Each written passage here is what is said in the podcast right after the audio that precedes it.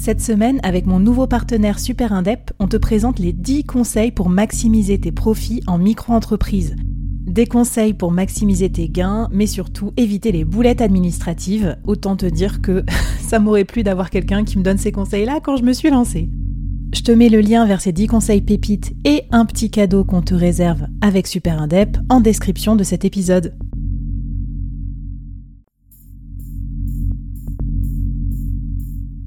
Quoi ressemblerait ton business si tu pouvais être épaulé par les meilleurs experts?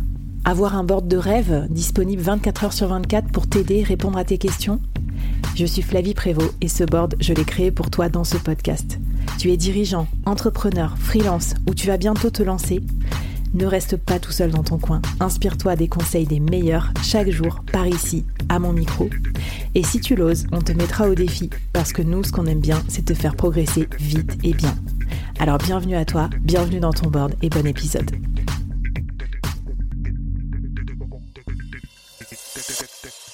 Alors, avant-dernier épisode de la série, déjà, Clément, ça passe vite. Je voulais te poser cette question depuis le début de la mini-série, euh, me brûle un peu les lèvres. Est-ce que tu arrives à vivre de ta passion? Alors, je comprends que tu es encore en plein pivot.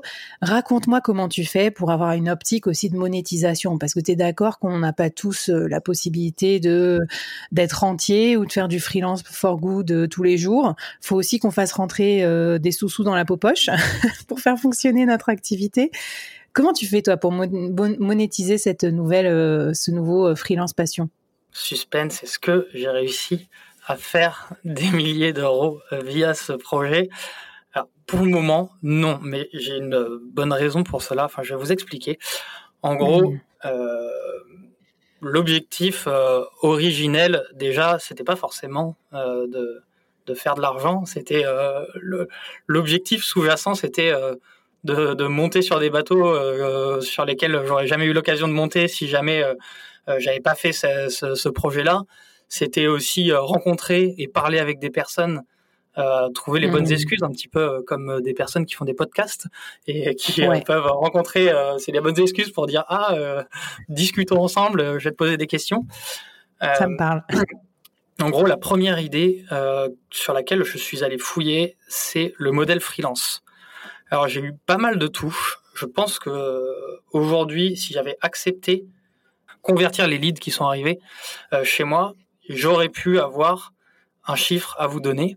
Aujourd'hui, j'ai fait exprès euh, de ne pas euh, bah, continuer dans ce, sur, ce, sur cette partie modèle freelance. Je voulais chercher une offre qui soit différente Ouais, donc en gros, ce que tu nous dis, c'est que tu aurais pu pivoter dès le départ et prendre des missions en freelance dans ce nouveau domaine. Tu avais déjà des clients, tu avais déjà des leads. Donc ça, c'est déjà rassurant. Donc quelqu'un qui se lancerait à 100%, même si c'est pas forcément ce qu'on conseille, hein, de lâcher complètement la branche euh, pour se jeter sur un nouvel arbre. Bon, mais toi, tu avais décidé d'y consacrer que un jour par semaine. Donc tu t'es dit, tant qu'à faire, je refais pas la même chose qu'avant, je prends le temps de, de créer une offre euh, qui t'intéressait plus. OK En gros... Euh donc vraiment la cible particulière que, que je voulais aider, c'était vraiment les marins, donc pas forcément les sponsors, pas forcément euh, les autres acteurs. C'était vraiment aller directement sur aider le marin, les marins. Donc euh, déjà, je me suis rendu compte qu'il fallait être très présent physiquement, et euh, ce qui n'est pas forcément le cas aujourd'hui. Je vais, je vais pas raconter toute ma vie privée, mais je m'installe à La Rochelle à partir de, de, de, cet été. Donc là, je serai sur place. Donc déjà, ça va être beaucoup plus simple aussi de pouvoir aider à faire du contenu, de pouvoir aller se voir, etc.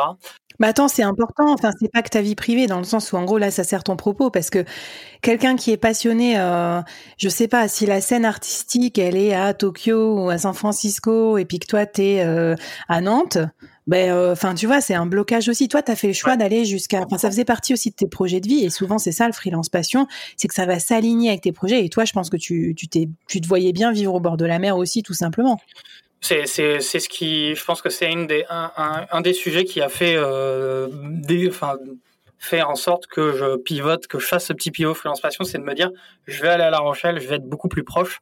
Donc ça va être un petit peu plus simple aussi de pouvoir euh, gérer ce projet-là toute la partie euh, qui résonne aussi un petit peu avec tout ce qui se passe en tant que freelance de manière générale en moi, c'est c'est est-ce que je pourrais pas essayer de faire autre chose que juste développer du temps contre de l'argent Et justement, mmh. est-ce que ce projet-là pourrait pas être une zone de test d'autres euh, projets qui puissent euh, générer de l'argent différemment?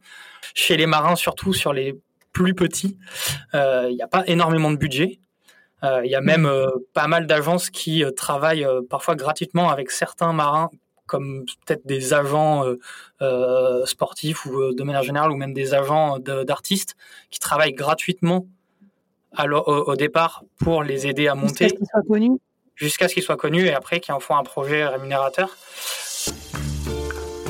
Pour un voilier de quatre sous, tu m'as laissé un jour d'été en oubliant le rendez-vous pour un voilier de rien du tout. Ah ouais, donc ça, c'est pas bon pour le freelance, ça. C'est ça qui t'a mis la puce à l'oreille aussi.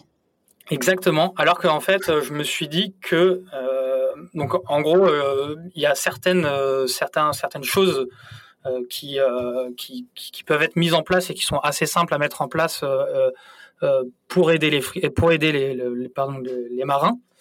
Et, et du coup, c'est parmi les choses que je sais bien faire. Donc, ça va être les aider à générer, à créer une communauté. Euh, les aider pour, euh, pour faire tout ce qui est partie euh, création de contenu, etc. je sais qu'ils ont pas mal de problématiques d'événementiel où je peux, où je peux les aider. de faire de la visibilité en ligne sous un format peut-être un petit peu publicitaire. Tout ça avec l'objectif général de trouver des sponsors. Donc hmm. ça, là, je suis plutôt en train de, de, de, chercher à trouver une offre qui puisse les aider à faire ça. Je pense que euh, ça va plus résider dans euh, du contenu qui va être peut-être au format formation. Et donc c'est là que je suis un petit peu plus mmh. euh, réservé parce que je suis, on fait du building public à fond. c'est que c'est voilà, là je suis plus peut-être sur un format qui va être de la formation pas trop chère, qui ensuite pourrait, si c'est skippers qui sont pas forcément euh, très gros aujourd'hui seront les gros skippers de demain. Et en fait, aujourd'hui, capitaliser aujourd'hui en les aidant euh, de manière asynchrone et euh, sur un format pas trop cher pour ensuite essayer de capitaliser sur le, le, futur marin qui pourra faire appel à, à moi le jour mmh. où, le jour enfin si je lui ai apporté assez de valeur, le, quand, quand, il aura le budget et qu'il aura peut-être le, budget pour monter un team, etc., et ben, il, il, il se souviendra hmm. des conseils que je lui ai donnés. Eh ben parfait, ça. Tu profites de ton pivot vers ton domaine passion pour faire ton, ton scale aussi du freelance au solopreneur, sortir un peu de, de la vente synchrone de ton temps et développer de nouvelles offres.